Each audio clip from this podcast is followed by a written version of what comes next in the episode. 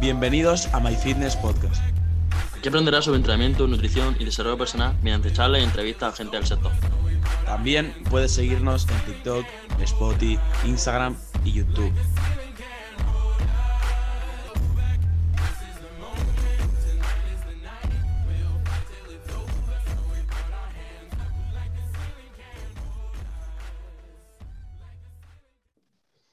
Bienvenidos a My Fitness Podcast, bienvenidos a un nuevo episodio, bienvenidos a una nueva entrevista, episodio 71. Y en el día de hoy nos hace especial ilusión eh, la entrevista del día de hoy, eh, básicamente porque vamos a una persona que yo tengo la gran suerte de conocerla en la vida real, Alberto no, próximamente sí, ahora os contaremos por qué. Eh, pero bueno, tenemos aquí a Mr. Rivera y nada, preséntate para aquellas personas que, no te conozcan y le vamos a dar caña que buena entrevista se viene. Vale, eh, chicos, antes de nada, lo primero, decir un placer que me hayáis traído aquí. Eh, Nico, ya, como os ha dicho, un colega, y Alberto, de aquí poco, seguro que lo veo por aquí. Pues nada, soy Mar Rivera, eh, soy un bueno, chico de, Barcelona que gusta mucho todo el tema de, del deporte, soy entrenador.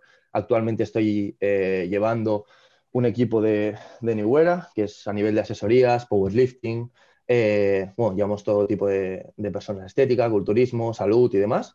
Y nada, eh, así para hablar un poquito de mí, una persona que lleva en el mundo del deporte unos, desde los 18, empecé con el grado superior, después hice la universidad, que estoy ahora en el cuarto año, y a nivel de deporte siempre he estado ligado, tanto sea fútbol como fitness, como ahora estoy un poquito más metido en el mundo del powerlifting y demás, pero siempre he estado conectado con, con ello.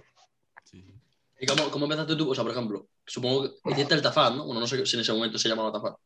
Eh, yo hice, sí, eh, aquí se llama, bueno, es un ciclo de AFE, que es de, eh, sí, de, de entrenamiento. Sí, ese.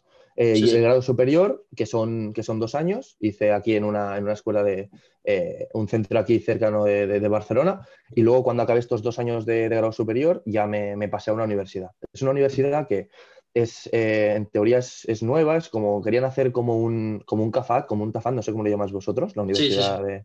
Ah, ¿vale? ¿la, la carrera? ¿Cuál es? Sí, la carrera, la carrera. La, la, la Cafit. Sí, sí, sí, Cafit. Y querían hacer un Cafit, pero como actualizado, porque nosotros teníamos aquí en, en, Cataluña, había hablado con mucha gente que hacía Cafit y demás, y me habían dicho, es que está un poco des, de, o sea, desactualizada, tal, no sé qué, lo que pasa muchas veces con las carreras, sí, que es lo que hablasteis el otro día con Josemi, que realmente tocas tantas cosas que al final, si tú vas sabiendo qué quieres, nunca lo vas a, o sea, nunca vas a salir sí. de ahí siendo el mejor entrenador de, de, de, España, ¿sabes? Te vas a tener que formar luego, que esto, si queréis, luego lo explicamos.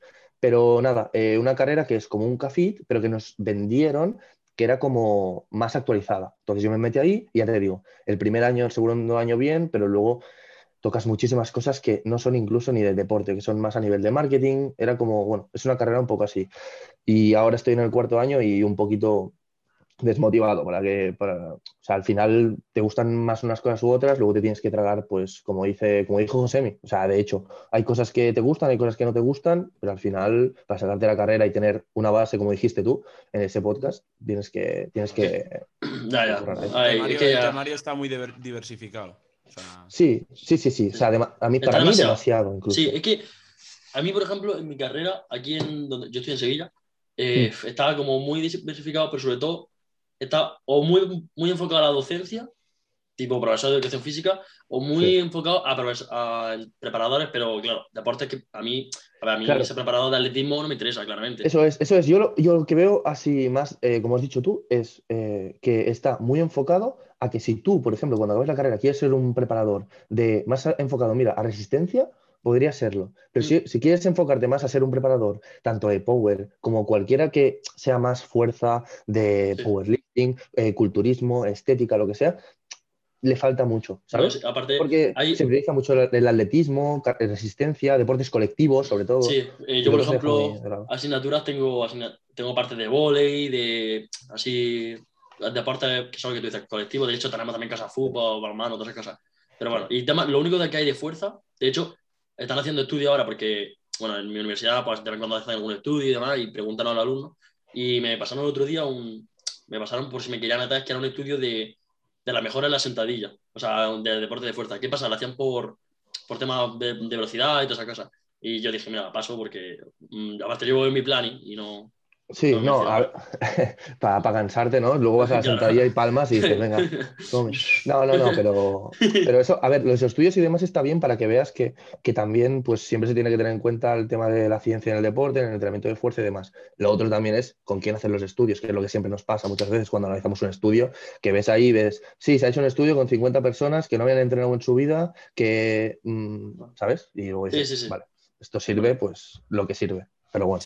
Y transicionando un poco al tema de orígenes, eh, tus inicios, tío, que has dicho que de siempre has jugado, o sea, has tenido en cuenta el deporte y siempre has estado implicado en el deporte. Tú empezaste, si no recuerdo mal, con el fútbol.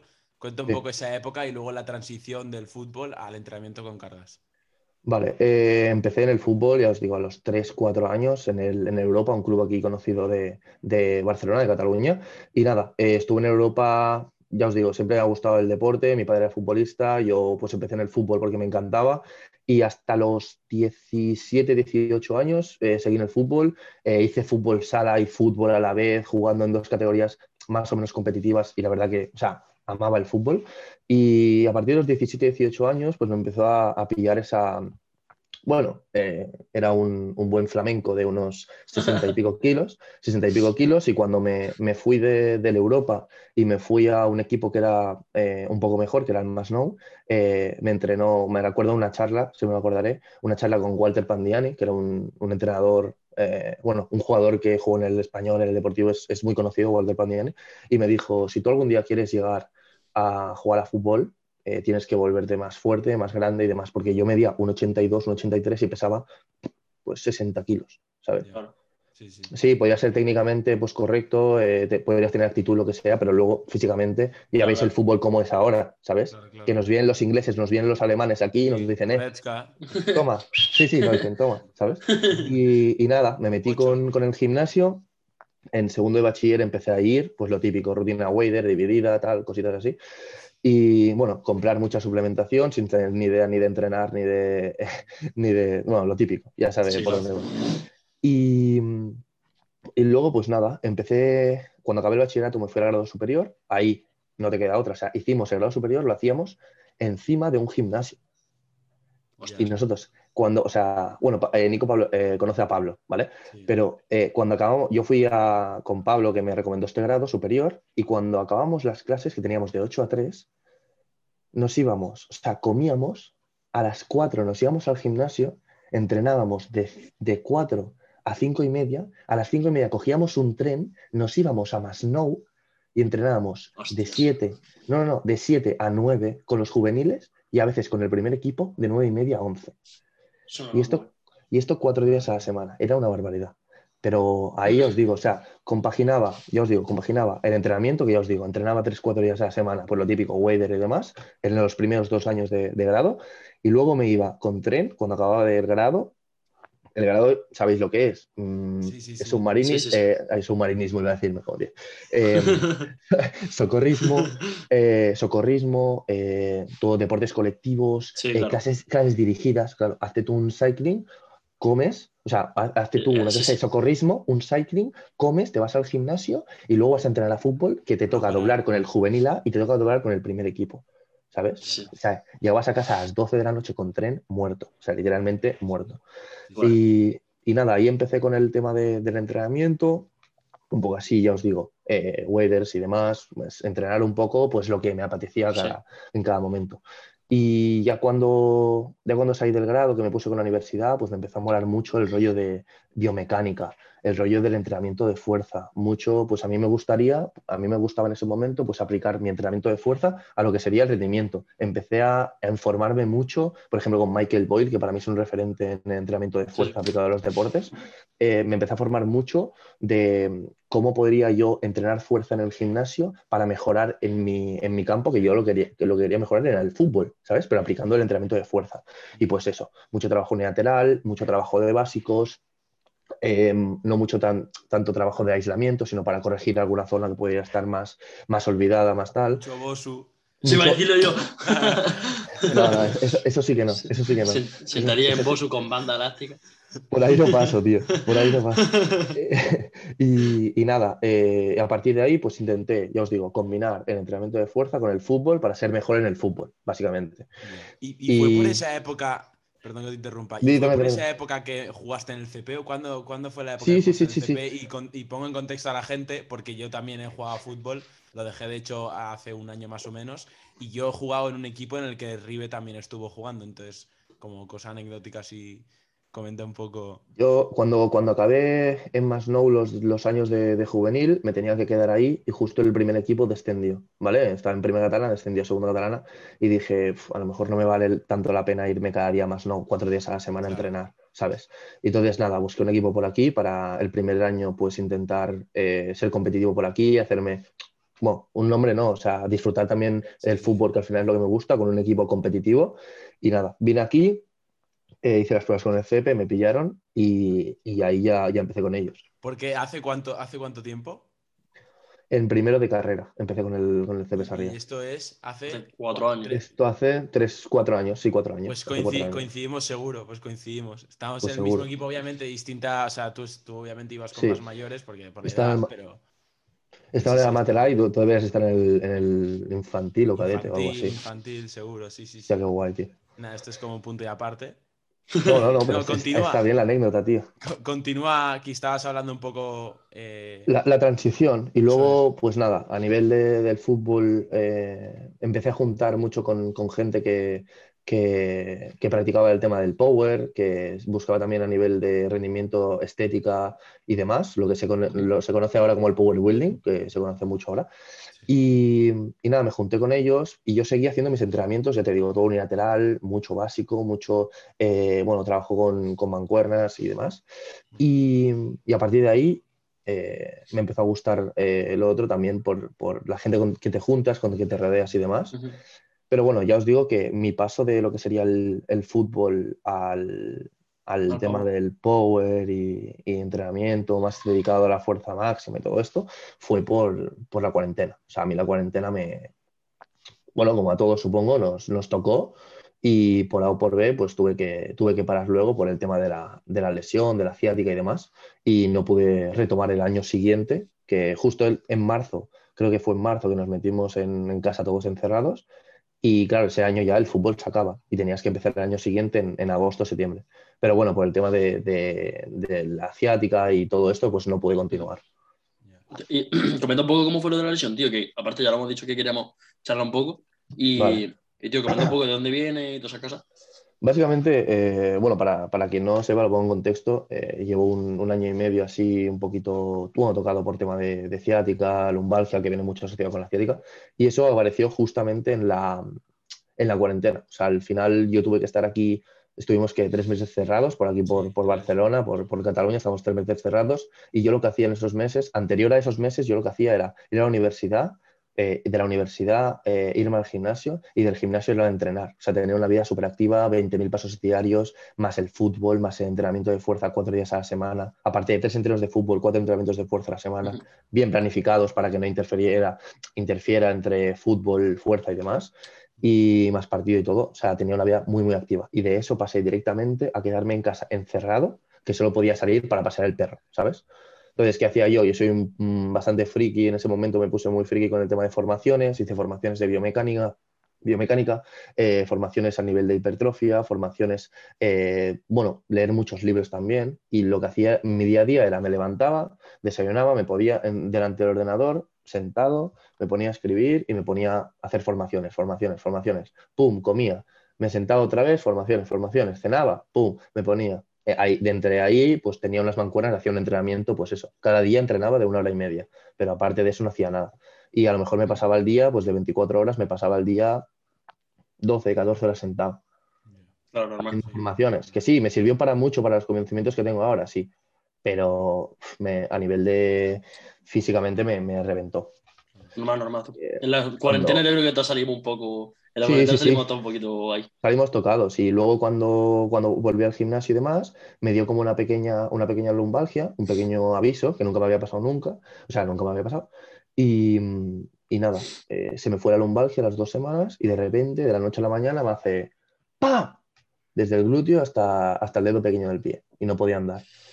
Y estuve un mes sin casi poder andar, no podía extender la rodilla, bueno, casi dos meses, Luego empecé con un rehabilitador, luego con otro. Pero es que, claro, yo llegué a ir al fútbol con ciática de no poder dar un pase, callármelo y seguir jugando, ¿sabes? Y salir del entreno llorando y estar, entrenar un día, no podía chutar. O sea, yo era delantero centro, media punta y no podía chutar. Y el entrenador me decía, ¿por qué no chutas? Solo la pasaba, porque no podía hacer nada más. Y pasarla ya me dolía.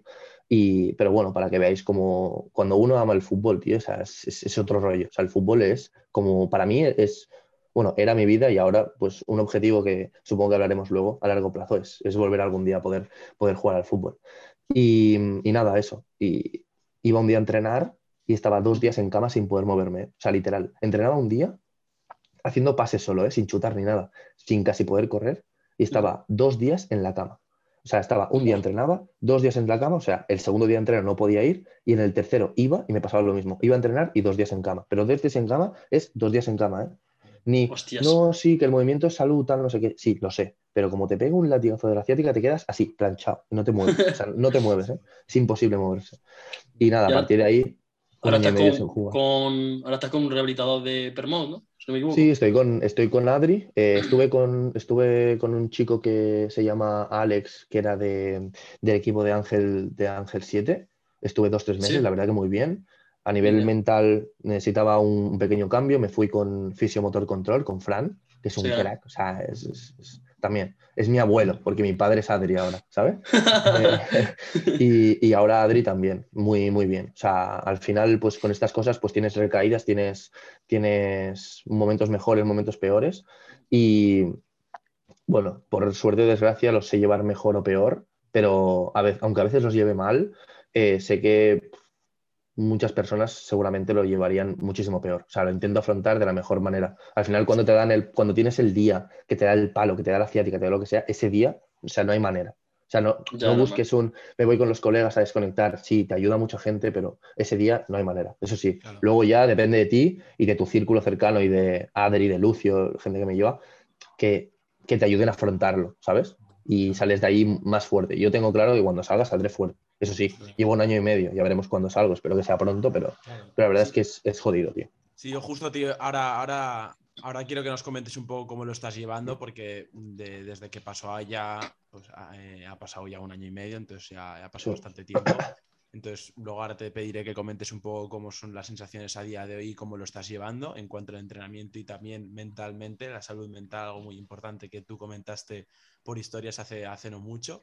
Pero yo te digo, eh, sí que es verdad que yo nunca he tenido, obviamente, una lesión que nos acerca a la tuya, o sea, nunca he tenido una lesión de tu magnitud, pero sí que es verdad que sé más o menos lo que se puede llegar a sentir, eh, ese sentimiento como de frustración y de tú sentir mucha pasión por algo en este caso tú hablas del fútbol, yo como te digo, también he tenido, yo siempre he sido muy futbolero, tanto de verlo como jugarlo, y sí que he tenido lesiones, entre ellas, por ejemplo, como digo, recalco que no es de la magnitud de la de Ribe, pero yo, por ejemplo, he estado jugando partidos de fútbol con el radio el, el radio del cúbito roto, y, de hacer chilenas y barbaridades de estas en el propio patio y tal, y de rompérmela aún más por el mero hecho de que no soy capaz de, de, quedarme quieto y ver cómo los demás juegan y yo no. Y eso al final es sentir pasión, llamarlo amor, pasión por un deporte y, pues joder, de que tener esa frustración de decir, joder, me ha tenido que pasar a mí, no le podía pasar a otro que le importe menos. Pero bueno, al final es lo que hay, son etapas y de ahí se aprende. Y como te digo, y tú de ahí, eh, de esta lesión a la que salgas, que seguro que ya no queda mucho, eh, vas a salir como, como una auténtica moto. Ya, esperemos que sí. No, la verdad es que o sea, siempre he sido como tú, Nico. O sea, yo, por desgracia, en el tema de fútbol, cuando empecé con el CP, por ejemplo, muchas lesiones de tobillo, que te meten muchas patadas en el fútbol amateur, a la que eres un jovencito, que te vienen los grandes y te meten muchas patadas y demás. Y lo típico que estás con un esguince de segundo grado y a las dos semanas estás jugando porque estás forzando. Y luego es lo peor. Pero bueno, y tener. Te digo, te digo, yo lo que hice. Mira, yo hace. Bueno, no lo. Solo lo mencioné un poco por la historia. Hace tres o cuatro semanas me hice un 15 yo. Y en, en el tobillo. ¿Verdad? Lo, vi, lo vi. Solo lo comenté, una, o sea, lo comenté un poco porque no, no, quería comentarlo tampoco mucho.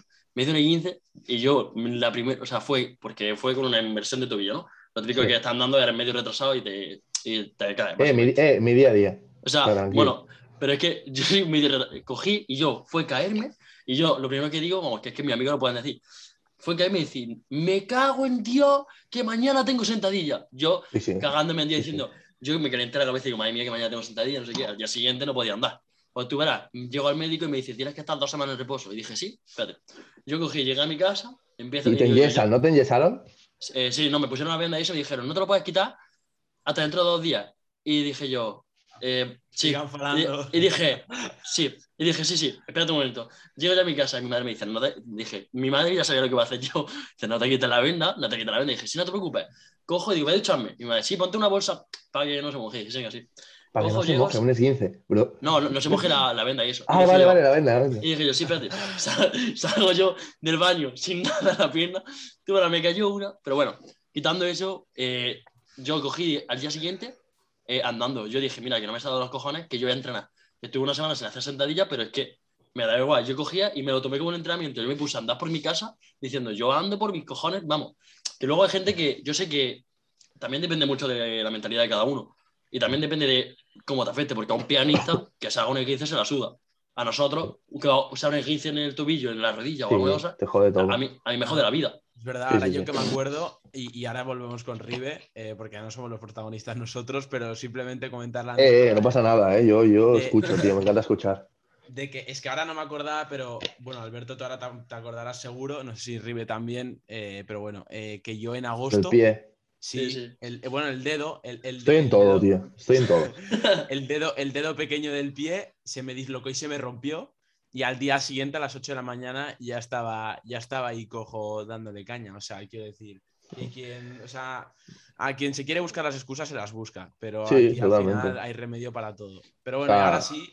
Sí, es lo, es lo que digo siempre. O sea, tú puedes tener excusas, pero también. O sea, tú puedes llevar lo que tú quieras pero si lloras tanto, busca soluciones para salir de ello, ¿sabes? En plan, no, estoy, como digo yo, estoy mal físicamente, vale, pues contrata a un fisioterapeuta o lo que sea y, empieza a tal. No es, estoy mal y te quedas de brazos cruzados, no, es buscar la mejor opción, ¿sabes? O yo, por ejemplo, ¿qué es lo que, di, que lo que me has dicho tú a nivel de salud física y mental? Vale, pues si a nivel de salud física le he dado mucha prioridad, le he hecho... Em, he estado con muchos preparadores, preparador más fisio, más lo que sea, y me ha faltado darle eh, más prioridad a la salud mental, que es lo que, que, es lo que justo ha dicho Nico antes, pues tío, si me falta la salud mental, pues ¿qué voy a hacer? Pues hablar con un psicólogo, que es lo que he hecho, y que me, y que me ayude en esto, ¿sabes? La excusa ya no es, no, es que mentalmente no estoy bien, vale. Vale, me llevas diciendo esta excusa un mes. ¿Has hecho algo para cambiarlo? No. Vale, pues ya está, no me digas nada, o sea, no me vendas tus palabras, ¿sabes? Y se extrapola a cualquier Claro, a cualquier ámbito, pero cualquier cosa, o sea, los hechos van por delante de las palabras siempre. O sea, a mí una, palabra no me sirve de nada, ¿sabes? No, es que estoy muy mal, eh, estoy muy mal con tal, no sé qué, vale. ¿Estás haciendo algo para cambiar esto? No, vale, pues no me hables, o sea, me da igual, ¿sabes? Haz algo para cambiar esto, ¿sabes? no, no, pero eso sí, de cara, y de cara a ¿eh? seguir, Sí, y de cara a seguir retomando el tema de la lesión, ¿tu aprendizajes que hayas sacado en este año y medio? Eh, algo que destaques por encima de cualquier cosa que hayas aprendido y que digas, joder, eh, si no hubiese pasado por esto, a lo mejor hubiese tardado mucho en llegar a aprender, bueno, lo que, lo que tú comentes. Sobre todo es, valorar el saber que puedes estar bien, tío, es lo que digo siempre. O sea, valorar el estar bien eh, es algo que no lo hacemos nunca. O sea, nosotros tenemos un pequeño esguince, tenemos una pequeña, eh, yo qué sé, inflamación donde sea y no lo valoramos, nos quejamos y ya está, ¿sabes? Y yo soy el primero que, que lo pasa mal, cuando le pasa un, episodio de ciática, cuando tiene la lumbalgia, cuando la semana pasada me tuvieron que abrir la cara, vale, eso te pega el día, ¿sabes? Pero luego es cómo afrontarlo. Y al final, pues es valorar lo que tienes. Sí, es siempre lo mismo. Valora lo que tienes porque cuando lo pierdes y no tal. Y lo, que, lo más importante en esta vida, o sea, os lo digo por de encima de todo, es la salud la salud física y la salud mental, pero por encima de todo, ¿eh? Ni dinero, ni amor, ni nada. La salud mental, física, contigo mismo y hacer las cosas por ti, solo por ti. Y saber valorar, tío. ¿Tú sabes lo que me gustaría ahora coger una prensa, cargarme 300 kilos, ir a, rir? No, rir cero, fallo no. O sea, hasta que se me rompan las piernas. ¿Tú sabes lo que, lo que me gustaría? O sea, yo antes sí, vas a entrenar, cuando llegas a un RIR 1, 2, te quejas. No, no. Cuando antes, vas cuando antes de, que te pasen estas cosas y estés jodido, vas ahí a la prensa y un RIR 1-2 para mí ahora sería un RIR 6, ¿sabes? Porque tienes la capacidad de, exprimirte mucho más, ¿sabes? De valorar cuando estás bien, tío, cuando estás, lo que digo siempre, si estás bien, aprieta. O sea, es ahora, o sea, es ahora. Si estás bien, aprieta, ya está. Porque luego, luego te vas a arrepentir. Porque cuando te pase algo, como Alberto, por ejemplo, cuando, o sea, la semana anterior a que tuvieras un S15, no, valoraba, no valorabas lo mismo el poder entrenar sentadilla que la semana siguiente a tener el S15. 100%. Yo, la o sea, claramente, le doy mi valor, pero ni de coña, porque yo me acuerdo que el día que tenía que hacer sentadilla, bueno, yo solo hablé a, a Raúl, que es mi preparador, Y yo súper agobiado diciendo, Raúl, mira, que si me pongo a hacer Bulgarian, me pongo a hacer Bulgarian donde me ponga. Que si tengo que hacer cualquier cosa, me pongo a hacerla. Y es lo que dices, tío, que, o sea, lo que muchas veces comento. Ahora, o sea, ahora mismo es el mejor momento para hacer lo que, lo que quiera. El, el mejor momento ahora. ¿Qué pasa? Que mucha gente pues, no lo valora. Bueno, mejor dicho, el momento, mejor momento fue ayer. Y el segundo mejor momento es hoy. O sea, por ejemplo, tema podcast, por ejemplo, nosotros que lo empezamos y el mejor momento, pues bueno, hubiese sido cuando, hace 300 años. Pero ¿qué pasa? Nosotros cogimos, nos, nos, interesó el tema y dijimos, ¿qué vamos a hacer? No vamos a posponerlo y decir, venga, va, no sé. No, no, valoramos lo que tenemos, podemos hacerlo ahora mismo. Coño, se hace, no tengamos los huevos de que mucha gente, y esto a ti te, vamos, escucharás de esto 10.000 veces, que te dice, quiero ponerme fuerte, venga, hoy, vamos a empezar la planning tal día. Y dices, no, es que ese día no puedo, porque no, porque tal, o yo quiero, mucha gente que habla demasiado y demuestra poco, que dice, yo quiero ser el mejor de España. En, Dice, vale, si quieres ser el mejor de España, pero ¿qué haces tú para ser el mejor de España? Yo entreno y la dieta y el descanso y a nivel psicológico, no, es que eso no, no creo que sea importante, vale, pues no va a ser el mejor de España, así es fácil. Siempre hay que, encontrar el equilibrio, o sea, al final tienes que saber a lo que tú quieres exponerte, es decir, tú quieres ser el mejor de España, vas a tener que hacer unas cosas al 100%. No, es que yo hago esto, porque me gusta y quiero disfrutar también de todo, perfecto. Ah, es que, o sea, el equilibrio es lo mejor, siempre. El buscar el equilibrio entre todo lo que, lo que tú tengas que controlar, controlar ese equilibrio y llevarlo bien. Porque eh, eh, justo el otro día eh, leí un post de un chico justamente que lleva a Josemi, que él hizo como una introspección y dijo, estoy haciendo todo lo posible para mejorar, estoy dando el 100% de mí, vale, y veía que el descanso no lo llevaba bien, que la alimentación no lo llevaba bien, vale. Yo, yo como entrenador te puedo dar unos bloques, te puedo hacer X programación, te puedo dar estas eh, herramientas. Al final lo que va a cumplir es tú, yo no me pongo debajo de la barra. O sea, tú no dices, tú no, ayer tú no te pusiste debajo de los 140 de Nico los levantaste tú, ¿verdad? Tú le dijiste, tú tienes que hacer esto. Y él lo hizo. Él vino descansado de casa, él vino comiendo bien, llegó, se concentró, eh, estuvo a lo suyo y levantó, ¿verdad? Yo no puedo estar por ti siempre, o sea, eres tú el que lo tiene que hacer, ¿sabes? Y hay mucha gente que eso, y lo vi en un post y dijo, cambió la mentalidad y mejoró, yo qué sé, 50 kilos de total en dos meses, y una locura. Pero mm. hizo eso porque a lo mejor el entrenador está, hostia, y tú eres el primero, y ya lo verás, Alberto, tú, eres el primero que te rayas, hostia. Yo estoy haciendo un bloque perfecto con una frecuencia 3 de banca, que esta banca no se solape con esta banca, que, la, que, las, que las molestias van mejor una low bar. Sí, todo esto, que el volumen, que si no sé qué, que la intensidad, que si el reel, que si el RP, que todo. Tú ahí cuadrado y el tío durmiendo cuatro horas. No, sí, sí. ¿Sabes? Es decir, vale, yo pongo de mi parte, es lo que digo siempre. Si tú eres un, cliente de cualquier entrenador y tú quieres que tu entrenador dé el 100% por ti, que es lo que inicialmente siempre se hace, yo siempre doy el 100% de mí a cualquier persona pero luego también tienes que ver ese feedback, esa retroalimentación, esa, esa yo doy por ti, tú das por mí, yo te doy el 100% de, de mí, de mis conocimientos, de, a nivel de programación, de feedbacks, de lo que sea, a nivel técnico, lo que sea, pero tú también, ¿sabes? No es, te doy, vale, te paso el vídeo, en vez de pasártelo el feedback que, bueno, yo por ejemplo cada semana tengo feedback a nivel técnico de todos los vídeos, de todos los atletas y demás, no, esta semana no he podido grabar, no, ¿por qué? No, me he dejado el móvil sin batería, no, la siguiente semana no, es que no había ningún sitio para apoyarlo. Que no hay sitio para apoyarlo, si hace falta, te hago la sentadilla con una mano así y con el móvil otro grabando. O sea, te puedes buscar mil. Sí, del chino ahí, el selfie, Sí, o sea. Sí, sí, sí. ¿Sabes? Sí, sí, o sea, Al final, lo que decíamos antes, excusas, ¿sabes? No, y aparte es que, 100% de acuerdo. Yo, por ejemplo, esto mismo, yo, por ejemplo, esta plan estoy súper a gusto. Estoy, la plan que estoy llevando ahora mismo estoy súper bien, no tengo ninguna molestia, eh, está, estoy progresando como se supone que tengo que estar progresando, y se lo dije a Raúl, le dije, oye Raúl, tío, mira, eh, súper contento con la planning, mm, yo pues claro, yo soy muy soba, tanto como entrenador como atleta, no tanto como atleta porque no me gusta tampoco ser muy soba, dentro de que cabe. Y le digo, oye, estoy súper contento, eh, estoy progresando bastante, me noto mucho mejor a nivel técnico, no sé qué, no sé cuánto, y le digo, cabrón, haces magia, no sé qué, y dice, no, no, no, lo que pasa es que yo, estoy, yo te estoy poniendo las cosas como se tienen que hacer y tú estás haciendo lo que toca, o sea, diciéndome, y me dijo, aquí, aquí importa más lo que haces tú que lo que te digo yo. Porque es lo que pasa, muchas veces, por ejemplo, yo sé, y yo se lo digo a Nico, se lo digo a quien sea, de hecho el otro día se lo dije a Lauti también, no sé si te lo digo a ti, Nico, pero yo sé que Nico da el 100%, o sea, yo sé que Nico no va a ser, eh, no me, si falla, yo sé que Nico me lo va a decir, yo sé que Nico no se va a callar y Nico no me va a fallar en, hombre, a ver, algún día pues puede fallarme, pero yo sé que Nico me va a grabar hasta los vídeos y que todo lo que yo diga Nico lo va a intentar aplicar. yo sé que por eso la, yo sé que Nico la Plani va a salir de puta madre, lo sé. Luego hay otras atletas que yo sé, pues lo que tú dices, que no me puedo grabar. o se me ha olvidado. Digo, hermano, ¿cómo se te ha grabado? Te llevo diciendo dos semanas que te grabes. Digo yo, yo te puedo poner la plan y te puedo poner que haga un 3x6 con un, RP, con un RP6, buscando luego una backoff, haciendo un AMRAP, no sé qué. Pero hermano, si yo no sé, yo no sé cómo me está haciendo la, la, técnica. O sea, la base de por sí es la técnica. Si yo no sé cómo hacer la técnica, ¿qué quieres que te diga? Sí, sí. Y eso es una cosa que, bueno, la base, como se dice, la base es la base y la base, la técnica es lo primero, tío. O sea, yo cada vez más pues veo, eh, a mí el movimiento, o sea, todo el tema de movimiento, de power building y demás, me parece perfecto. O sea, eh, lo, el auge que le ha dado a todo el nivel de entrenamiento de fuerza, hay mucha gente que está aportando muchísimo, todos los de PB Studio, eh, todos los de RV, bueno, todos de PRMO, todos, o sea, todas, mm, bueno, toda la gente que, promueve este deporte, el power, el power, el power building, que al final el power building es el power, pero bueno, está capado. Eso, eso, Es algo, eso es algo que yo siempre quiero comentar.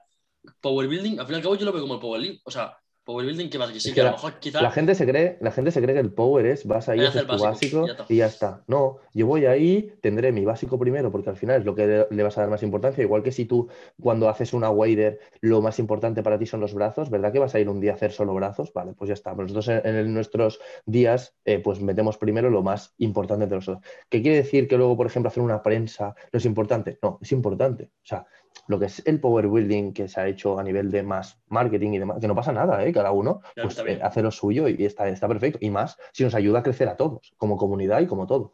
Pero el power al final, el power explicado básicamente es, vas, haces, eh, pones en prioridad lo que es más prioritario, que seguramente es con lo que tú vas a competir en el power, que van a ser los básicos, sentadilla, banca y peso muerto, y luego haces una serie de accesorios. ¿Y qué se hace en el power building? Tirar fuerte los básicos y hacer hipertrofia. ¿Y qué se hace en el power? Lo mismo. Claro. ¿Qué pasa? Que hay época, hay época en la que, por ejemplo, en un picking, pues claramente no va a tener la misma importancia los accesorios y compensatorios un básico, pero al fin y al cabo, el power building es, como el bloque de hipertrofia de, de, de programación de bloques. Claro, pues incluso el power building hay mucha gente que, que, incluso, que eso es algo que no me parece bien, el hecho de que vas y cada día te tiras un por uno y cada día otro por uno, cada día por uno. Eso ya es el, el, el lifting, o sea, el, el mm. power building, el lifting, ¿sabes qué? Está, está, en todos el ego, está en todos el ego, pero cada uno lo sabe llevar de una mejor manera u otra. Ahí, ahí hubo un, hostia, no sé si era un podcast o un libro o algo así. Ah, sí, creo que era un, un podcast, un vídeo de YouTube de, de alguno de, de, RTS o de dónde era, de PRS, bueno, te, lo digo, es, es, muy top, PRS Performance, creo que se llama. Un canal de YouTube de así de programación y muy, muy, muy top y hablaba de los tipos, diferentes tipos de levantadores en el powerlifting. Y había unos tipos de levantadores en el powerlifting que eran los que, bueno, los, eh, los como los de la media, los que subían todo al Instagram, que tengan un por uno cada semana, pues para tener más visitas y tener más demás. No, no pasa nada, es totalmente respetable. Cada uno vive de lo claro, pero cada uno vive de lo que vive, o sea, no pasa nada. Pero al final, pues tienes que vender que el power, lo mejor del power, power building, como lo quieras llamar, yo lo llamo power, es pues saber eh, meter una programación individualizada a cada persona, porque cada persona es un mundo. Y de ahí, pues todo el tema de programaciones, bottom-up, top-down, lo que, lo que hablaste tú con, José el otro día. Sí. sí, totalmente. Eso es un debate aparte que daría para mucho. Y que, pero sí, yo, yo también comparto, comparto este, este punto de vista. Y un poco tocando eh, acerca de la lesión, hemos comentado lo que has aprendido, eh, cómo se dio, el origen de ella. Eh, pero algo que ha pasado durante el proceso fue el inicio de un proyecto eh, súper, bueno, brutal, súper guay, que es de, Nihuera. Y si quieres comentar, ahí, ahí, enseña. y si quieres comentar un poco cómo se dio, cuáles fueron las personas con, la, con lo que se originó en el proyecto y cómo se está dando a día de hoy. Vale, pues, pues nada, al final, eh, bueno, Nico conoce a Pablo, que es mi primer socio, el CEO, juntamente conmigo. Y nada, eh, Pablo llevaba justamente tres años, sí, tres años, cuatro años haciendo entrenador personal, hacía de, entrenador en un gimnasio, yo entrenamiento personal había llegado a hacer, eh, hacíamos los dos online también, y, pero yo era mucho más de online, era, era, mucho más de, presencial. Entonces decidimos de intentar, ¿por qué no? Si somos, o sea, somos, es mi mejor amigo desde hace diez años, y, y nos decidimos juntar e intentar pues crear algo nuestro. Y de repente un día eh, por, o sea, fue muy heavy. ¿eh? Por Instagram, eso es lo típico que te haces un post y demás. Y yo al final, de repente un día, no sé por qué, puse de Newell. Y ese mismo día, el día anterior o el día siguiente, Pablo hizo un post y puso de Nihuera sin yo saber que lo había puesto o yo sin saber que él lo había puesto. Y fue algo como tú, tú, tú, la nueva era, ¿sabes? Algo así. Y, y, nada, empezamos a hablar, empezamos a, hostia, pues es una persona que a lo mejor domina más de unas cosas, tú eres una persona que a lo mejor domina más de otras cosas, vamos a juntarnos y ver qué podemos hacer, ¿vale? Entonces, eh, Denis Buena nació en julio, julio-agosto, sí, julio-agosto del, del, 2020, julio-agosto más o menos, del 2020. Después de la cuarentena, justamente, después de la cuarentena, por ahí. Y tuvimos una de Dios eh, empieza con ello poco a poco. Al final, al principio la gente que llevas es la más cercana, la que llevabas antes. Yo toda la gente que llevaba por mi parte les dije, quien se quiera pasar a Nigüera se pasa a Nigüera. Y aparte llevaba gente eh, de MR9 que le decía yo, Maribera 9, que es sí, 9 Trainer, me, me, llamo en Instagram. Llevaba gente de aquí y pasé gente a Nigüera. Y así empezamos. Y claro, eh, fue duro al inicio porque era intentar llevar una planificación que llevas una planificación septiembre, noviembre te cierran el gimnasio, haces diciembre, enero te cierran el gimnasio y fue un lío. Pero bueno, lo pudimos salvar muy, muy bien. Y poco a poco, pues la gente que empezó con nosotros, pues eh, le iba diciendo a más gente, hostia, me dieron estos chicos, lo hacen muy bien, tal, no sé qué, lo típico, el boca a boca. Y ahora, pues este año hemos decidido, pues, eh, intentar expandir esto, hacerlo más a nivel online, crearnos un Instagram, que lo creamos hace un mes o hace poco. También yo promocionar en Iguera, Pablo que promociona en Iguera. Hemos traído a dos entrenadores eh, también nuevos. Hemos traído a, bueno, Marc Alzaga y Joey Pozo, que eh, los conocéis también. Eh, hemos, tenemos Nutri, porque nosotros los cuatro somos entrenadores, pero tenemos Nutri, o sea, la Nutri la lleva otro que está especializado en nutrición, que ha hecho grados de nutrición y demás. Y aparte ahora contamos también con con dos chicos que nos ayudan también con el tema de gestión, con el tema de que si te haces autónomo, que si te pegan el, paro Hacienda, que si gestionar pues todos los Excel, toda la contabilidad y demás. Y nada, eh, desde julio, agosto de 2020, pues poco a poco ha ido creciendo. Eh, no somos un equipo especializado en algo en concreto, pero sí que pues al final somos muy amantes del tema de la fuerza y si te, claro, es que no me gusta llamar que somos entrenadores que nos gusta el power building, porque realmente es lo mismo que el power, ¿sabes? Entonces, la mayoría de gente, mira, la mayoría de gente de nosotros aprende a entrenar fuerte. Y, mm. nuestra, y mira, tenemos justo un, post en nuestro Instagram que habla de la importancia de los básicos, de que creemos que es, la importancia de la base. lo que decimos siempre. el tema también. Sí, claro. O sea, tocamos el tema del power building y lo adaptamos. Oye, si quieres competir en power, pues se te adapta. Si quieres competir en estética, se te adapta. Si quieres salud, se te adapta. Pero siempre teniendo en cuenta lo que para nosotros es la base, es controlar los patrones básicos de movimiento. Una vez de cadera, o sea, el hip hinge, eh, una sentadilla, eh, un, bueno, preso, eh, preso, horizontal, press vertical, tracción horizontal, tracción vertical básicos, ¿sí? Unas dominadas, un remo libre, un militar, un press banca, una sentadilla. Un... Si dominas eso, luego seguramente te vayas a una máquina que es, que es, guiada y la vas a hacer bien, ¿sabes? Con cuatro directrices, oye, pues abre más las puntas, pues cierra más las puntas, pues el más arriba, más abajo, lo que sea. Pero si dominas la base, luego es mucho más fácil. Lo que es más difícil es irte a una prensa, hacer prensa toda tu vida y después de esta prensa pasarte una sentadilla. O sea, hay mucha gente, tenemos que entender que hay mucha gente que... Eh, y lo hacen perfecto. O sea, hay mucha gente que utiliza eh, solamente maquinaria para llevar su cuerpo a, a unos niveles estéticos mm, de otro nivel, ¿sí? Pero para nosotros, para nuestra metodología de New Era y todo, los básicos son una base para nosotros. Sí, esto, Alberto y yo lo hemos comentado ya muchas veces y de hecho en el, en el episodio, en la entrevista que, bueno, que inauguramos la segunda temporada, que ah, bueno, a Joseca, em, esto mm. lo, lo, comentamos en su día y fue el tema de que si tú al final tu selección de ejercicios, la gran parte es tu selección de ejercicios y más si eres una persona principiante intermedio, se basa en que en esta mayoría de ejercicios sean ejercicios libres, multiarticulares, que no tengan una estabilidad externa extra, sino que tú la propia estabilidad que puedas llegar a tener sea la pues interna, la que tú puedas llegar a generar. La que tú buscas.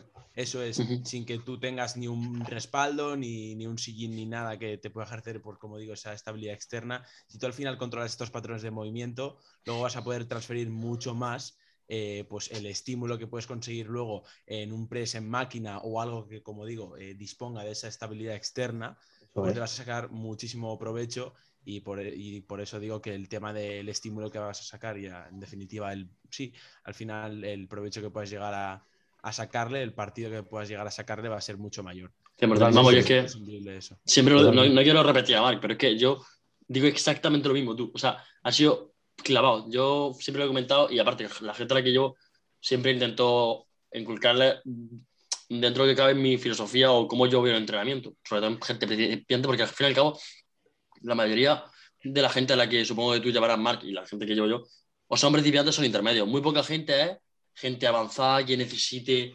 un hilar ultra fino. Claramente tú, no lo mismo que yo, tú se lleva gente mucho más top. Ah, o sea, ahora en mi caso sí, pero hace dos, años llevaba gente principiante intermedia. Ahora mismo me estoy centrando más en otro tipo de perfiles, pero sí, sí, sí, totalmente. Pero al final, la mayoría de la gente que llega normalmente son principiantes, intermedios o gente que a lo mejor lleva mucho tiempo entrenando, pero no de la, mejor manera.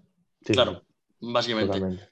Y, tío, la verdad es que Dino está súper chulo. Yo se lo comentaba a Nico y, o sea, yo, por ejemplo, sinceramente, hace yo creo que medio año, por ejemplo, no sabía quién era ahí ninguno. Yo creo que ni, ni de ti, ni de Joey, ni de, vamos, ni de Pablo, ni de nadie. Y a raíz de hace unos cuantos meses, es verdad que empecé a escuchar muchísimo más. También cuando Nico ya, por ejemplo, ya me comentó, guau, tú, no sé qué, cuando ya empezó ahí al Fitness Park y demás, ya cuando ya empecé a conocerlo muchísimo más y la verdad es que está súper bien, tío. Porque... Al final es nuestra idea, tío. O sea, también pues tenemos la suerte de que muchos, hay, hay gente que llevo que es de fuera, o sea, no, hay gente que es repartida por España incluso, eh, que es algo normal. O sea, yo, por ejemplo, la mitad de gente que llevo a lo mejor es de, nuestro gimnasio en el que vamos ahora, pero también llevo la mitad de gente de fuera, o sea, no solo llevamos, pero hemos creado como una familia, hemos creado como un, eh, pues el, bueno, el nuestro Elite Time to Change este, sí, una familia, tío, que la verdad que, que, da gusto, tío. Cuando vas a entrar ahí, cuando estás ahí y todo el mundo te anima, todo el mundo. Hay gente que le parecerá mejor, hay gente que es más solitaria, hay gente más de equipo. Yo soy siempre de equipo, eh, siempre he estado en equipos colectivos y para mí sentirme parte de como que intentado formar algo así, la verdad que está muy bien. Y la idea es, pues poco a poco, ir, que, que, esto crezca, tío, que, que Newera crezca, tanto a nivel de entrenamiento como a nivel de pues no te diré un movimiento como podría ser pues cualquier otro, pero, pero sí que la gente nos conozca, que, se nos respete, igual que nosotros respetamos a todo el mundo, y que, bueno, tío, hacernos un nombre dentro de, todo esto. Ya te digo, nosotros, que, no se conozca, porque a, mí mucha gente me dice, oye, pero vosotros los de New Era solo hacéis básicos, ¿no? Y digo, no, es la base o sea, es la base. Pero, pero puedes, o sea, claro, puedes venir conmigo, si quieres te llevo yo y tienes una frecuencia 3 de búlgaras a la semana. Pues ya, ya me, ¿sabes? O sea, es decir, al final lo que muestras tú por redes es lo que es más visible, lo que más views da, lo que más, mm, ¿sabes? Pero luego, mm. pues toda la gente se tira una hora y media, dos horas haciendo hipertrofia cuando acaba el básico, ¿sabes? Que es lo que decimos del power building, el power y demás. Pero bueno. tú eras Nico. es que Nico al principio, bueno, hablamos ya justo pero Nico me acuerdo que yo le dije, mira, seguramente el bloque de hipertrofia, ocho semanas, ya veremos también, no sé qué, no sé cuánto. Y Nico me dijo, no, no, no, no, no sé qué, ocho semanas, no, más, más, más. Y ah, bueno, ya, se verá, ya se verá, Pero al fin y al cabo, yo por ejemplo, no, yo no se lo subí tampoco mucho, ni accesorios, ni, ni compensatorios que hago, pero bastos. O sea, yo había días que ahora porque tengo un, yo tengo día, un día específicamente para accesorios. De todos los accesorios que tengo, me, ha, tenido que sacar un día específicamente para sacarme accesorios porque no me, daba, no me daba el tiempo. Sí, sí, y, y, tío, que es que no, no todo es sentadilla, banca y muerto. O sea, yo sentadilla, banca y muerto hago en mi 25-30% de entrenamiento. El resto es. Eh, Justamente este es el post. Sí, ¿no? Justamente este es el post. O sea, la importancia de los básicos empieza diciendo que un 20% del entreno a lo mejor son los básicos y un 80% a lo mejor son compensatorios, accesorios y demás. O sea, justamente es esto. Justamente. Y es que eso, tío, yo por ejemplo no, no concibo el progresar solo haciendo básico. Sí es verdad que al principio, bueno, pues, eh, a nivel técnico mejora, se crean conexiones neuromusculares y todas esas cosas, pero cuando ya pasa el tiempo, eh, al fin y al cabo, ¿quién tiene mejor panca? Quien tenga más masa muscular. A la larga, quien tenga más masa muscular. ¿Quién tiene más sentadilla? Pues otra cosa lo mismo. Bueno, aparte de la banca, ya el movimiento que más responde a la masa muscular, pero bueno, eso meterme ya en otro nivel. Sí, y técnicamente también. Bueno, el método, la metodología es skill practice, que es al final meter una frecuencia más elevada, meter una, una frecuencia 3. De hecho, con Joey, con Joey mismo se ha hecho frecuencia 3 de sentadilla. Hostias, yo a Nico, de hecho, se lo comenté el otro día. A Nico le iba a meter, le iba a meter seguramente frecuencia 3. Bueno, seguramente. Le iba a meter frecuencia 3 de, de banca entre porque ahora mismo está con 2 ¿En banca o en squad? En banca, en banca, loco. Ah, es que al final el, skill practice es cuando tú practicas más una cosa y te dan los buenos tips y demás, pues cada vez eres mejor en ello. Y ya te digo, por ejemplo, con Joey, que es un chico que está pesando pues 100 kilos y que tenía, bueno, tiene 2.10 de squat, le puedes hacer frecuencia 3. Claro que tienes que eh, saber qué variante hacer cada día, o si haces dos días de, de squat de competición y demás. Pero bueno, al final es todo orientado también a, mejorar los básicos, pero sin dejar de, lado pues lo que te hace mejorar a la larga también es la hipertrofia, están muy relacionados la, fuerza de la hipertrofia. Eso es, Sí. Y tocando con, lo de Nihuera, estamos ahora a casi tres semanas de, bueno, tres semanas para acabar lo que es el bloque de, eh, del picking, si no me equivoco, y luego ya empezaríamos con el tapering, pero bueno, que estamos justamente, mira, estamos a 6 de noviembre, estamos grabando esto 6 de noviembre. en un mes competimos. Sí, por eso, se, publicará esto el 8, pero bueno, cuando estamos grabando estamos, están a un mes de competir. Eh, bueno, muchos competidores de lo que es, o sea, dentro de Denihuera, muchos atletas compiten. Y coméntate un poco, Ribe, como, como entrenador, como, como, pues, como una perspectiva eso, de entrenador eh, pues, objetiva. Eh, comenta un poquito cómo, cómo, ves a los atletas que tú llevas y no solo a los tuyos, sino también como al final todos somos, bueno, sois una piña eh, eh, Pablo, como lo, también cómo lleva los suyos, Joey, Mark, comenta un poco. Bueno, la verdad es que o sea, nos metimos en este, en este mundillo eh, justo el año pasado con el tema de competiciones, competimos en VRPF, pero bueno, también tenemos la idea de competir en todas las asociaciones para tener también, pues, bueno, no solamente en, una y poder ya más adelante, pues, intentar tener más nombre y todo, como he dicho antes, pero bueno, ahora tenemos la competición de VRPF en, Almería, que es el 6 de, diciembre, justo aquí, de aquí un mes. Y nada, eh, yo creo que tengo a, a cinco o seis atletas que, que, van de, bueno, bajo mis órdenes, como por así decirlo. También tiene Pablo dos o tres, Joey tiene dos o tres y, y, y Alzada también tiene dos o tres. Al final, esto, pues lo, lo, más complicado es que tienes que demostrarlo todo un día y muchas veces eh, bueno, pocas veces se ve el trabajo que hay, que hay detrás, tanto a nivel de entrenador como atleta. La verdad que todos llevan haciendo un, trabajo o sea, muy top, admirable. O sea, al final todos tenemos miles de cosas que hacer y poner por delante el entrenamiento eh, de muchas cosas que seguramente son, son, igual de importantes, saber, como siempre digo, llevar ese equilibrio de poder llevarlo todo, eh, pues ya tiene su, su mérito. Y la verdad que muy bien. O sea, tenemos muchas ganas de, ir ahí, sobre todo porque ya vinimos de, una competición, internacional de Mare Nostrum, que lo pasamos de locos, o sea, fue una locura.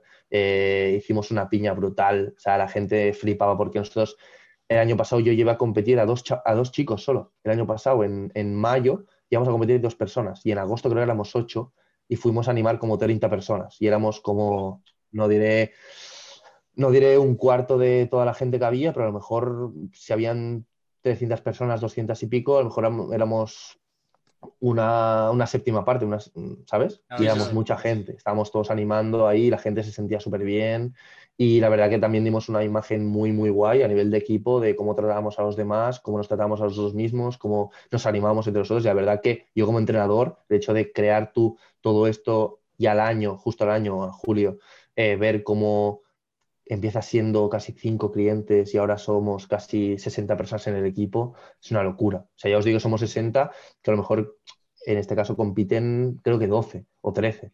Que no todo el mundo que llevamos es competidor, o sea, llevamos gente de todo tipo, pero es que, digo, al ser entrenador, yo me tiré la última competición 12 horas de pie ayudando a 8 atletas diferentes estaba reventado, pero me sentía como nunca. O sea, eh, mira, de los días más felices de mi vida, te podría decir tranquilamente. O sea, porque yo soy una persona que me alegro más de lo que hacen los demás que lo que hago yo mismo, muchas veces. Y tener a gente que quieres tan cerca, como Joey, como Pablo, como yo qué sé, Joan, que tú también lo conoces, como Moy, como Vicente, como cualquiera, y ver que, tío, salen de un levantamiento con una sonrisa, gritando. Juan, que es un tío que nunca grita, salió tirándose récords de, España, de, todas las federaciones, salía gritando, yo flipando, casi llorando, tío. Fue espectacular. O sea, la verdad que lo vivo, lo veo muchísimo. Y ya os digo que, bueno, tenemos la idea, ya os digo, de, intentar seguir creciendo como, como equipo, como familia, siguiendo unos valores que, que siempre intentamos aportar a todos nuestros atletas y hacernos pues poco a poco más grandes y, poder, ya te digo, competir en, muchos más sitios eh, y no solamente tener nombre por el power, sino también tener nombre a nivel de, hostia, hacer una buena cuenta de Instagram, eh, aportar pues conocimientos que tengamos nosotros, eh, casos prácticos, cositas que vamos a ir, a ir subiendo por Instagram, tanto nosotros como a lo personal, como, bueno, más Pablo y Pablo y Mark, que son más, eh, bueno, entrenadores del equipo también son más atletas. Yo soy más entrenador, coach, como lo quieras eh, llamar. No soy tan atleta, soy más entrenador que atleta y ellos a veces son más atletas que entrenadores, porque también lo viven de una forma diferente. Y nada, hacer crecer esto entre los cuatro con nuestras cuentas personales, con la cuenta de Nihuera e intentar que, se nos conozca lo, más posible. Sí, me, quiero, me quiero meter un frego ahora. Eh, eh, ya, sé, ya sé qué pregunta le vas a hacer, pero antes de, antes de eso, eh, decir que, bueno, el Instagram de Marc lo tendréis por ahí, como siempre, que cada invitado que tenemos, pero que el de Deniwera os lo dejaremos por la descripción para que le sigáis y ver el contenido que van subiendo. Y comentar, antes de que diga Alberto, antes de que siga Alberto, eh, que vamos a dar aquí mismo para la gente que se haya quedado hasta aquí, hasta, esta parte de la entrevista, eh, una noticia, que la comentaremos luego por, por stories, pero que Alberto y yo vamos a ir también al día. No competimos, no competimos. A ver, si tú no lo sabías. Alberto también. Efectivamente, yo también, yo también. Madre mía, la que vamos a llevar, bro. Alberto, está metido en el grupo, está metido en el grupo, bueno, que tú no estás, pero en los que... Sí, de la casa y demás. Eso es, sí, de la casa. Sí, porque él ya por su parte, pero viene se, me, se, me ha olvidado que tenemos que decir en el podcast, pero sí. Eh, claro, claro, por eso digo. La o sea, yo lo digo, es la primera vez que veo a Nico y encima de una competición y os veo a todos vosotros. Y yo digo, esto es la polla. Va a ser una locura. Eso es, dentro de un mes voy a ver a Alberto por primera vez en mi vida, justo cuando coincide la competi, por primera vez en mi vida después de la cuarentena, que es cuando nos conocimos y, todo por aquí. O sea, siempre, siempre lo digo, Nico y, yo, Nico y yo hablamos todo el día. O sea, aparte, si ya, lo que digo, ya, ya no solo como colegas, sino como ni podcast ni polla, ya encima de atleta. O sea, ya por ejemplo, ya dividió, ya divide y siempre te das cuenta, Nico, que hablo y a lo mejor digo, al habla mister, o al habla no sé qué. al, habla socio, al habla mister y al habla amigo, sí, sí. Claro, y lo ponemos porque digo, si no, yo sé que me, o sea, me gusta tenerlo dividido bien y aparte hablamos un huevo y yo, vamos, de las personas con las que me hablo al fin y al cabo es con Nico, ya no solo Sí, porque más con Alberto que con mi madre, diría. Eh, no, eh, básicamente. No, no, te lo juro, de verdad. O sea, yo que. Sí, sí, por eso, que va a ser muy. O sea, yo creo que nos esperan. Va a ser épico. Mes, una experiencia brutal, porque ya digo, aparte, viene mucha gente. Venimos desde. Salimos desde Barcelona muchos. Tanto gente, como digo, que compite, como entrenadores, como, el caso de Ribe. Y como, gente, que anima. amigos que vienen a estar con los que compiten eh, porque son amigos, sí, porque queremos que, claro, claro, o sea, somos una piña y luego Alberto con su BlaBlaCar desde Sevilla, chill. Efectivamente. Yo quiero coger, y cuando, o sea, es que aparte me, tengo muchas ganas, lo primero también, porque conocer a Nico, también te quiero conocer a ti, a, a, Joan, a Lauti, a toda gente. Y, igual, tío, muchísimas ganas, la verdad. Ya verás, ya verás, vamos a dar una locura, tío. De puta madre. Y ya, metiéndome, metiéndome, en el fregado, en el pechito te lo lanzas. Eh, ¿Por qué WRPF y no IPF? Mira, es, o sea, es muy sencilla respuesta. O sea, tú sé que quieres salseo, pero va a ser muy sencilla respuesta.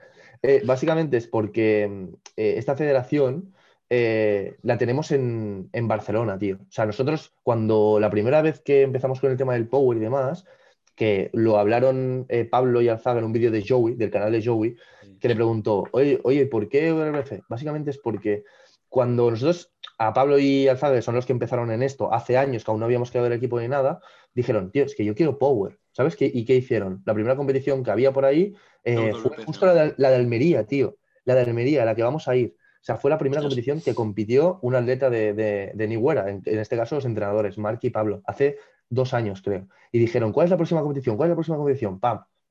Y nos fuimos para Almería. Y después resultó que las, el 90% de las competiciones que se hacen, en vez de la de Almería, se hace la Drums y la, y la Internacional del Mare Nostrum, se hacen en Barcelona. Y nos queda a todos a 15 minutos. Ah, esa es buena. ¿Sabes? Entonces, básicamente fue por eso, no fue por, por cualquier otra cosa, fue solamente por esto. Y entonces también por eso he dicho antes que nuestra idea también es poder tener tanto gente en esta federación como gente en IPF. De hecho, si hablamos de, de, objetivos a largo plazo, pues a lo mejor puedo dar un bombazo por aquí también. Ojo, titular, yo te he dicho que no titulares, ¿eh? espérate, espérate, que cojo el boli. pero sí, sí, aparte a mí... A, no, no, me gusta la que diga algo. Ah, ¿lo vas a decir? ¿Lo vas a decir? Ah, pero, claro. No, no, pero, no, pero si tenemos que hablar de, de objetivos a, a, medio y a largo plazo, al final yo lo explicaré muy, muy, muy fácil. O sea, a mí me encantaría, yo de hecho tenía pensado competir en Almería, eh, en WRPF porque, porque, bueno, porque también para mí es como un, una meta, una superación, un... Tío, llevo un año y medio currándomelo para salir de esto. Voy, a bueno, voy a demostrarme a mí mismo que puedo llegar a competir sin tener dolor, a disfrutar, sobre todo, ¿sabes? Disfrutar. O sea, a mí, cuando viene la gente me dice, no, yo voy a esta categoría porque quiero tener más Wilster, no sé qué. Perfecto. Pero lo primero es disfrutar, ¿sabes? Como Balboa, por ejemplo, Nico, tú lo conoces. Oye, ¿a cuánto voy a ir a la categoría que, que tengo que ir yo? ¿Cuánto pesas? hay menos 82 y menos 75 y pesas 78. Y digo, pues mira, comes lo que te dé la gana hasta ese día. Si es menos 82, será menos 82. Si es menos 75, será menos 75. Las primeras son para disfrutar. Luego ya te pondrás que al, final compites contra ti mismo. Si sacas algún récord, eh, pues eso que te llevas de locos, perfecto, ¿sabes? Pero, y lo que voy a decir, yo iba a ir a competir ahí, lo que pasa es que, como he dicho y digo siempre, soy más entrenador que atleta, ¿vale? Entonces, yo ir ahí y competir en menos 90, que sería mi caso, porque ahora mismo estoy bastante flamenco, eh, y peso menos de 90, bueno, si me he pesado 96 o así, ¿eh? ¿eh? ir ahí y competir y no poder estar por Joe, y no poder estar por Pablo, no poder estar por mm, Moy, eh, por Joan, por Vicente, por Balboa, tío. yo, en mi caso, ya os digo, no, no, no puedo ser así. De hecho, creo que, mira, no sé, tercera vez que digo José en este vídeo, pero José el otro día lo dijo, que se quería ir a, a un regional para clasificarse, pero que a estos vale, pero que a estos últimos había ido como entrenador, ¿verdad? Porque también es muy, es muy difícil cuando veáis a alguien que de verdad va a un regional y tiene que competir mientras sea entrenador, creo que no lo hace. O sea, o compites o eres entrenador. La gente que normalmente ha hecho lo de ser entrenador y competir en la misma competición ha acabado con sensaciones, claro, con sensaciones agridulces, que ni estás por ti, ni acabas de estar por ellos, y yo, por eso, mi idea que tengo seguramente, eh, no lo sé aún, es pues cuando se vaya a ORPF, por ejemplo en Almería, yo ser entrenador, como fue la última vez, que ya os digo, fue de los días más felices de mi vida, eh, pues hacer de entrenador, ayudar a todo el mundo, ayudar con los intentos, ayudar aproximaciones, eh, pautar, pues al final es entrenador, tío, tienes que pautar los pesos que van a hacer con los intentos, estrategias, mentalidad, comunicación con el atleta, todo,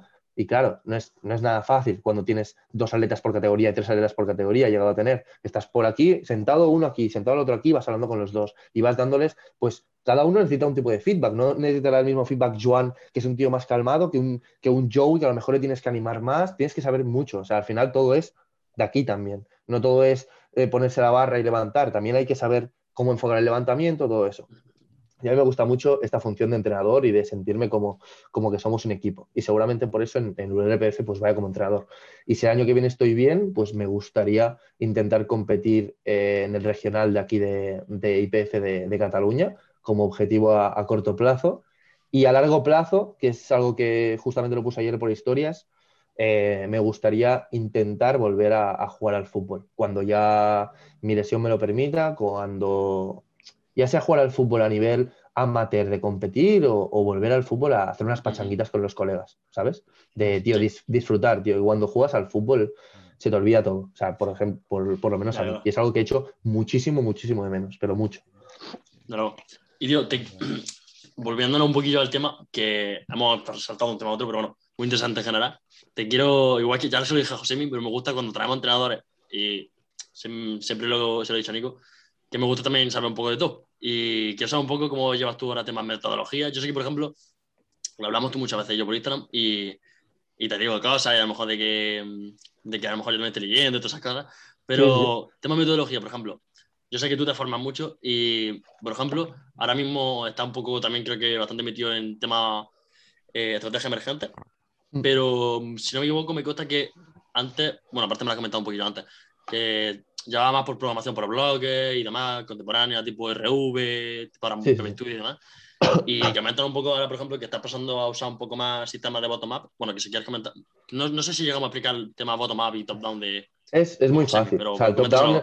El bottom-up, el, el, el top-down, pues básicamente es que tú te fijas en una, en una fecha de competición y elaboras un plan eh, de, X semanas hasta que te llega a la competición. Y a partir de ahí, pues haces diferentes bloques, que es lo que dice Alberto el otro día. Normalmente está formado por el bloque de hipertrofia, el bloque de volumen, el de fuerza base puede estar o no, el de picking, el tapering, que sería esa pequeña descarga, y luego el día de la competición.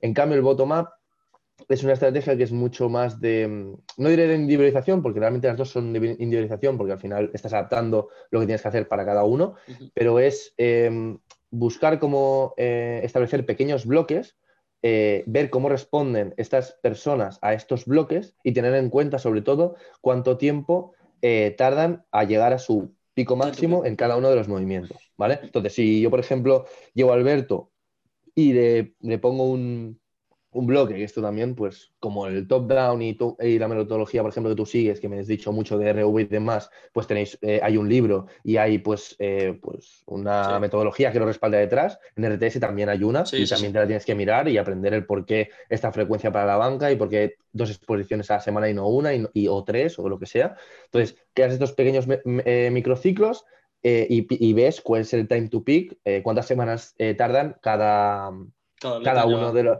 cada, atleta en llegar a ese time to peak. Por ejemplo, si tú, Alberto, tienes un time to peak de cuatro exposiciones, de cuatro, de cuatro semanas, perdón, eh, para llegar al, punto bueno, máximo de rendimiento en este caso, pues tendrías que eh, llegar a hacer eh, tantos bloques, siempre teniendo en cuenta cuándo es esa competición. Es decir, pues justo cuatro, semanas antes harías el bloque pre que sería un bloque más específico, eh, donde tú buscarías eh, tocar pues, todas las variables que ya has tenido controladas de los bloques anteriores que has hecho, meterlo lo que, lo que mejor te ha ido ahí y buscar el, TTP, el, punto máximo de rendimiento, el justo el día de la competición. Y así, pues es, un poco más de. Seguramente cuando estás en off-season en los bottom-ups, pues em, llevas más a poder hacer bloques que te den información para luego mejorar los bloques pre ¿sabes? Para saber, pues qué es lo que mejor le sirve a, este atleta. Es tanto, vale, hipertrofia, fuerza base, tal. Realmente sí que cuando estás en off-season, pues seguramente le des más caña a la hipertrofia y cuando más acercas a la competición, más específico eres, pero no, no se rige con unas normas, por así decirlo, tanto como sería el, top-down, ¿vale? Sería mucho más el service ¿sabes? Que cada uno coja lo que cada, a, Nico le puede ir mejor una cosa, a Alberto le puede decir de, eh, ir mejor otra. O sea, realmente tú en, un top-down, cuando estés en el picking, poca gente, a, poca gente veré que le pongas una sentadilla y luego le pongas una pin squat, porque una pin squat es muy inespecífica. Pero en la bottom-up, por ejemplo, si nosotros hemos visto con, una, con un bloque anterior que le sirve muy bien para, para llegar mejor al TTP del último bloque, el bloque pre a Nico, por ejemplo, si le fuera bien esto, podría tranquilamente estar en el último bloque con pin squat y, squat normal, que es algo que en la top down o en las programaciones que seguramente ves tú o que te riges tú de RV, de bloques y demás, le cuesta, o sea, cuesta ver, sí, sí. ¿sabes? No, pues cuesta bastante. Yo no he visto, creo que no he visto casi ninguna planificación en la que haga eso, por lo menos de bloques contemporáneos. Y lo que, o sea, tema bottom up, que al final, a mí, por ejemplo, eh, estoy leyendo bastante, estoy mirando muchas cosas sobre Mike eh, y todas estas cosas y de RDS, porque yo lo comenté y esto te lo, comenté en la entrevista y Nico me lo dijo, aparte porque se lo comentaste tú algo. Tú, por ejemplo, eh, tú también miras bastantes cosas de. Tú te habrás leído, supongo que todos los libros de RV y todas esas cosas, y también muchísimas otras metodologías. Y me acuerdo que una vez me dijo Nico algo de en plan. es que si tú, por ah, ejemplo, quieres ser el mejor entrenador, tú tienes que saber de toda la, o sea, tienes que saber sobre toda la metodología o algo así. Sí, puedo contexto, que esto fue en relación de que un día que estuve charlando contigo, eh, Mark, en la cena, ¿te acuerdas? En la cena del sushi. Sí. Estuve hablando contigo y luego al día siguiente creo que hablé con Alberto por llamada y tal, antes de grabar un podcast, le dije, oye, tío, que ayer estuve hablando con Mark y de cara a ti como entrenador, que tú también te estás iniciando como entrenador, bueno, tú también, tú te estás iniciando como entrenador, Alberto, mm. pues que te puede venir bien y, y te empecé a comentar lo que tú me dijiste, Mark, que, que era esto, que el tema de... Sí, plan, que no solo, no solo centrarte en metodología eh, RV, programación por bloque y ya está, no. El, mira, yo, yo sé, quiero saber hacer programación por bloque, pero a lo mejor hay una persona que programación por bloque le va de loco y progresa como nadie, y luego hay otra persona que no progresa bien y, en y a lo mejor llega bien al bloque de volumen y demás, pero en el bloque de picking, mosca. Pues, sacando de las visitas corrientes de España. Pues, ¿Qué pasa, digo? Pues, y yo siempre lo digo, yo un entrenador lo veo como, como una caja de herramientas. Tú tienes que tener, tú no, tú no tienes que ser un entrenador que solo sabe usar un martillo y sabe hacerlo perfecto. Tú tienes que saber usar un martillo, una llave inglesa, tú tienes que saber hacer tu programación por bloque y aparte, por ejemplo, estrategias emergentes, conjugadas, lo que sea. Totalmente. o, sea, al final, o sea, yo al final lo que he hecho pues ha sido, yo qué sé, eh, leerme pues los libros de Boris Sheiko, eh, Westside Barbell, eh, mucho de Jaggernaut también, ahora pues mucho de, del Mike. o sea, al final yo cuando empecé a lo mejor hace dos, sí, dos años, tres años, con todo el tema de Power, que estaba mucho más enfocado al tema Power, entrenamiento de fuerza y demás, porque el tema de hipertrofia la había mamado muchísimo. Me ido, pues, ahora justo me, compré el libro de este nuevo del, del Schoenfeld, de la actualización que hizo, también me lo he leído y he visto que a lo mejor hay cosas que siguen siendo como lo mismo. Entonces he dejado como un poquito aparte todo el tema de hipertrofia porque lo veo como que es mucho más de va con pequeños avances, pero realmente la base es la misma. En cambio, yo veo como el power, la programación, como algo, con todo el respeto del mundo, un poquito más complicado, ¿sabes? A no ser que en el, culturismo también se mira muchísimo el tema de la alimentación, de cómo llegar al punto perfecto, tal, no sé qué. Y yo ahora mismo, como estoy mirando solamente entrenamiento, pues y tengo a lo mejor lo que sería la base a nivel de hipertrofia y demás, y me centro mucho más a nivel de fuerza, de programaciones y todo esto. Entonces, lo que, lo que he hecho al inicio, programaba mucho por top-down, ¿vale? Al final, pues siempre tienes en cuenta la competición, eso siempre, siempre tienes en cuenta el día que vas a competir. Pero antes, pues lo que hice hace dos años era, pues mira, voy a leerme libros de este, voy a leerme libros de este, vale, y voy a ver qué es lo que mejor o lo que puedo sacar de uno de cada libro, ¿vale? Pues del libro de, de West pues voy a sacar esto. Eh, de pesado, luego velocidad, luego no sé qué, vale. Luego de Boris voy a sacar esto, de la metodología rusa voy a sacar esto, de no sé qué. Que justo el otro día Rubén Castro hizo un vídeo eh, de metodología, eh, bueno... Eh, sí, metodología vale, pues te sí, te lo miras, te aprendes más o menos de lo que va y, hostia, pues a lo mejor a este atleta que es un atleta tal, pues le puede venir esto bien, vamos a probar, le va bien, perfecto, lo mantenemos o lo tenemos en cuenta para el siguiente bloque. Que no le va bien, fuera, cambiamos, buscamos otra cosa. Al final es eso, o sea, Tú lo que no tienes que hacer es, vale, RV ha sacado libro, vale, no, voy a hacer lo de RV, RV, no.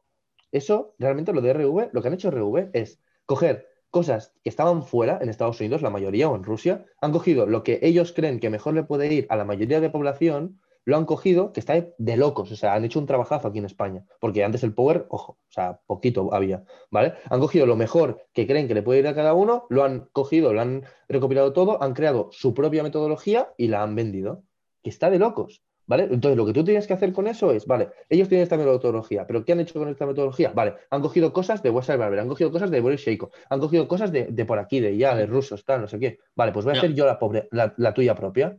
Yo, eh, Joey no lleva la misma programación que lleva Pablo. Pablo no lleva la misma programación que le lleva Laura. A Laura le viene mejor pues un volumen más alto con, yo qué sé, o sea, hay mil cosas. Por ejemplo, tío, es que ¿sabes lo que pasa? A mí, bueno, yo estoy 100%. A mí yo me, me gusta mucho sesionarme, o sea, en plan, eh, cuando me sesiono tema de hipertrofia me vuelvo loco y cuando, y, o sea, no me gusta estar eh, como muchos temas a la vez. ¿Qué pasa? Por ejemplo, yo sé que programación por bloques es una de las, de las metodologías que más más tengo, o sea, la que más, la que más, la que más sé, al fin y al cabo. Eh, Wesley Barber también me leí bastante a raíz de, por ejemplo, de escuchar mucho a Rubén Castro, que bueno, Rubén Castro... Que lo nombra mucho. Eh, siempre que es Westside, que es Seiko, la, la soviética y demás. Y, tío, y por ejemplo, ¿qué te digo? Tema de metodología soviética, que tú, por ejemplo, sabes que son mucho de, de lo de sándwich, eh, tipo press, squat. Por ejemplo, ¿sabes qué pasa? Digo, a lo mejor hay personas a las que, eh, esto lo sé, luego lo tengo que hablar también con Nico todo otro tema, pero imagínate personas que hay cuatro días y dentro de, lo que, de los cuatro días le quiero meter frecuencia 3 en algún movimiento. Por ejemplo, el meter un sándwich, dentro de lo que cabe, puedo aumentar la frecuencia con, el, con, el mismo, con lo mismo de son cosas que, por ejemplo, si tú te cierras solo en programación por bloques, no va a aprender. Y aparte, una cosa digo, estrategia emergente por ahora me parece bastante interesante. No, no, es una locura. o sea, lo que me ha pasado a mí. Lo que me ha pasado a mí es que yo hace dos años empecé como tú, tío, como bloques, va, ahora tengo Shake, ahora tengo Website ahora tengo, wow, RV, un libro, va, pa, pa, pa, pa, pa, pa, pa, pa, información, información, resumir, tal, no sé qué, libros, va, tengo páginas y páginas y, cuando me las, y a veces te las relees porque no, no voy a tener siempre los conocimientos aquí, los tengo que releer y demás.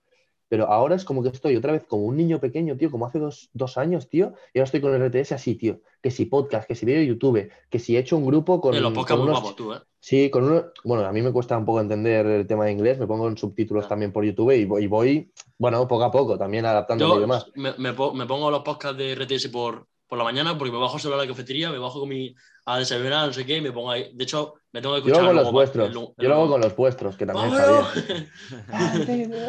no, no, pero, em, pero, pero eso, y al final ahora estoy como, como un niño pequeño que ha, que ha descubierto un juguete nuevo y que está ilusionado con jugar con ese juguete.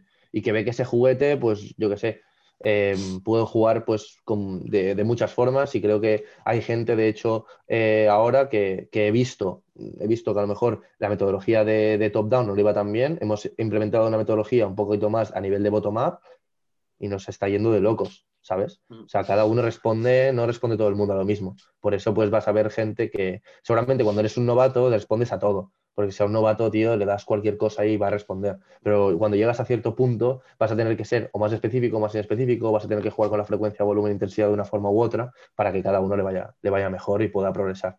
Sí, siempre. Y es que me mola mucho a mí hablar de, esta, de estas cosas porque bueno, Tranqui, un día, tío, si no nos tiramos dos horas, pero un día hacemos una llamada, tío, mientras me ponga a programar o lo que sea, podemos estar hablando. Yo encantado, tío.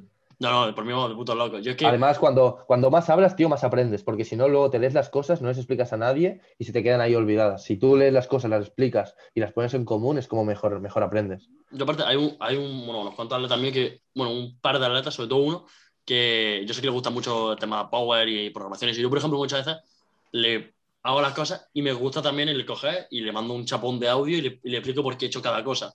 Y quieras que no, ya no solo explicárselo a él, sino que también lo interiorizo yo el decir, mira, tío, y el, saber por qué le estoy haciendo las cosas y no simplemente el meterle una variante porque la he visto yo en un vídeo, no, le estoy metiendo esta variante, te meto una box squad o una, una opinión bajo porque te quito, porque hago que cueste muchísimo más una pausa. Claro, te quito el CEA y demás.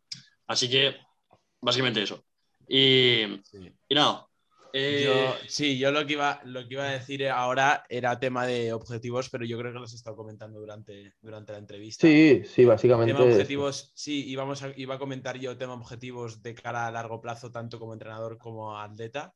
Pero bueno, yo creo que ya los has comentado, pero si quieres añadir alguno más. Sí, sí, sí, o sea, muy rápido. Eh, como, como sería atleta, que yo, bueno, atleta, me gustaría ser atleta de Power dentro de poco y atleta, por así decirlo, no sé, futbolista dentro de, bueno, intentar combinar como hacía antes, tío. A lo mejor un fútbol no tan profesional, entre comillas, y poder pues jugar mis partidillos una vez a la semana o así y mantener pues el entrenamiento de fuerza como, como lo que es, como que me gusta tanto. Y luego a nivel de, esto sería más a largo plazo, a corto plazo sería pues a lo mejor competir, si se puede y se, se me permite. Y luego a nivel de algo... titular, ¿eh? Ya es titular, ya tienes el... IPF. Más Rivera e IPF. Y luego ya eh, a nivel de, de, como entrenador, pues cada vez, pues ya yo soy una persona que, como Alberto al inicio, pues llevas más gente inicial, o sea, más gente novata, más gente intermedia. A mí cada vez pues me gusta más lo que es el alto rendimiento, entre comillas, todo sería el alto rendimiento en, powerlifting como en culturismo, que tenemos la idea a lo mejor del año que viene sacar a alguien a competir en WNBF con la ayuda de un nutricionista que es top de locos. Y, y así también, o sea, tenemos la idea de llevar a gente a nivel a, no solo power, tío, porque al final no somos solo power. Eh, nuestra metodología de entreno es power building, como así hemos dicho antes, pero no solamente nos queremos centrar en el power, nos queremos centrar en, en, más campos, que al final cuando más campos toquemos, si los dominamos cada uno de ellos, podremos ser mejores todos. Y a nivel de entrenador, ya te digo, intentar llevar eh, tanto gente que pueda dar un buen papel como sería, como podría ser el culturismo, a nivel de nuestra metodología de entreno. Luego ya la nutrición, mm, yo como entrenador no la llevo, sino que tengo la ayuda, como he dicho antes. También a nivel de power, no solamente pues llevar gente de URPF, también me gustaría llevar gente también a competir a, IPF eh, dentro de las dos, pues sacar los atletas con mayor rendimiento que podamos. Eh, y tener siempre ese vínculo que tengo con los atletas que la verdad que me encanta. O sea, incluso lo tengo demasiado porque a veces incluso me afecta cuando las cosas le van mal porque tienen un mal día, por cualquier cosa. Soy demasiado afectivo en, ese aspecto. Em, y luego a nivel de, entrenador, pues ya os digo, a la larga pues poder llevar más gente cada vez con más nivel. Y, y a nivel de equipo, también si os parece a nivel de Nihuera, como he dicho antes, intentar crecer, hacernos un nombre aquí y que se nos conozca pues por, cómo somos, por quién somos y por lo que, lo que, aportamos a, la comunidad y, demás.